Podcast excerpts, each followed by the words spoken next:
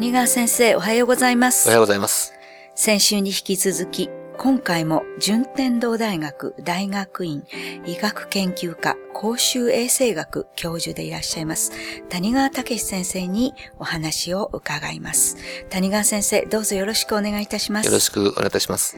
今週は睡眠時無呼吸症候群の早期発見というのはどのようにしたらいいのだろうか先生にお尋ねしてみたいと思います。予備軍と言われる方なんですけども、過去に行いました研究で、35歳から79歳の方、男性約3000人、女性5000人のですね、調査をしたところ、毎日いびきをかく。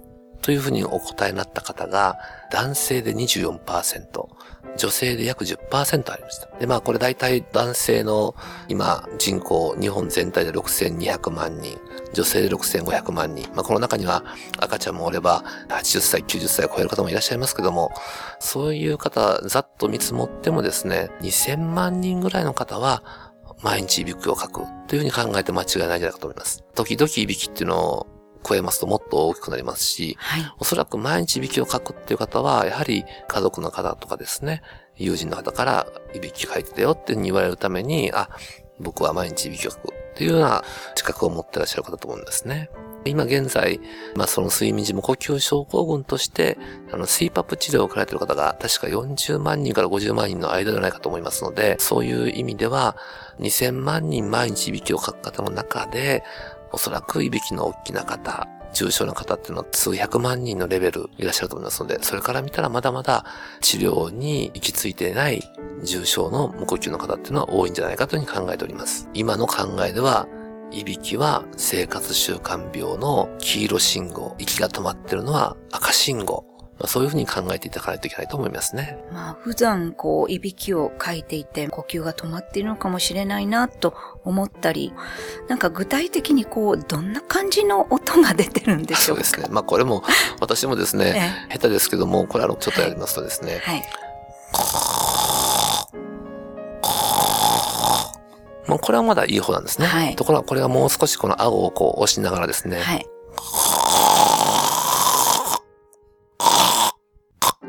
こんな感じでですねあの息が大きく、そうですね。はい。もうだから止まる寸前は、このようにですね、とこう大きないびき。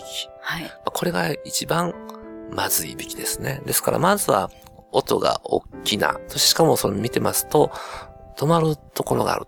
まあそれがもうほとんどはい。重症な無呼吸で間違いないと思いますね。でも、これがあの、最初から皆さん、そういういびきをかくわけではなくて、そうですね。軽いいびきから発展してくるわけですけれども、えどんな要因というのがあって、はい進歩していっちゃうんでしょうか？まず肥満ですね。肥満。そして、まあ、年を取っていくですね。はい。日常生活で言いますと、お酒。お酒。はい。お酒は、やはり筋肉を緩めますので、はい。喉を開く筋肉も緩みますので、いびきを起こしやすい。よく言われるのは、お酒を飲んだ日だけいびきをかく。もしくはお酒を飲んだ日はいびきが大きい。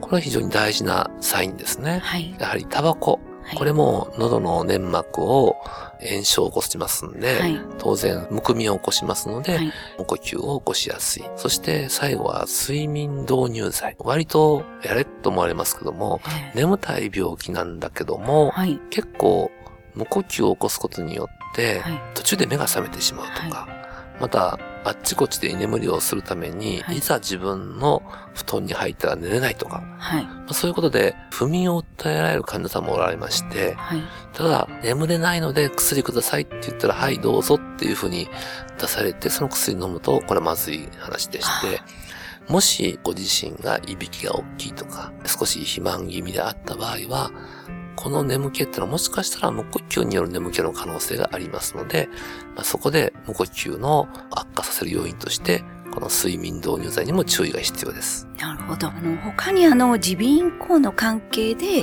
何か原因になることもあります。花粉症、もしくは慢性の鼻炎、この鼻とか、あの、喉の奥ですね。はい。そこに炎症が起こった場合には当然そこが詰まりやすくなる。はい。中には微中核の湾曲症の方とかですね。まあそういういろんな耳鼻科的な要因がですね、この無呼吸については7割ぐらい悪さをしてるんじゃないかっていう、そういう報告もございます。わかりました。睡眠時無呼吸症候群の予防と早期発見、これは個人的にも社会的にも絶対必要であるということが分かりました。はい。えー、まあ私あの、そういう意味では、このなかなか自分では気がつかない無呼吸を、まあ3年に1回は検査しましょうっていう、はい、そういう運動をですね、はいこれはあの特に公共交通機関の運転手さん、はい、いろんな方々にですね、あの、お勧めしたいと思って、今、いろいろと普及啓発に取り組んでいるところでございます。ありがとうございました。5月、6月と9回にわたり、大変ためになるお話をいただきました。先生、本当にありがとうございました。はい、どうもありがとうございました。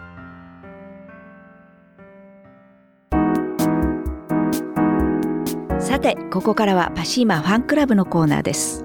このコーナーでは、キルトケットのパシーマをご愛用の方々からいただいたメッセージをご紹介していきます。1年ほどパシーマのタオルケット、敷きパッドを使ってみて、衣替えがとても楽だと感じています。一年中気持ちよく使え、埃も少なく満足しています。メッセージありがとうございます。パシーマンの社長、架橋さんからは、ありがとうございます。衣替えがとても楽というのはとても大事なポイントですね。パシーマは季節を問わずお使いいただけます。とコメントをいただきました。次のメッセージです。直感で買ったキルトケットがビンゴ。掛けだけではなく式用にもと2枚目を購入しましたが、夫にも使ってもらったところ気に入り、結局また3枚目を買いました。どんどん増えていきそうな予感がします。メッセージありがとうございました。パシーマの社長、架橋さんからは、ビンゴと言っていただきました。直感でパシーマをお求めいただいたようです。鋭いですね。というコメントをいただきました。以上、パシーマファンクラブのコーナーでした。パシーマ。免疫力は深い眠りから。くるまれて眠ると。すっごく優しい肌触りで気軽に洗えて清潔だし使ってみたらわかるから。抜群の吸水性と肌触りガーゼと脱脂綿のキルトケットパシーマ詳しくはフリーダイヤル0120-28-8410 0120-28-8410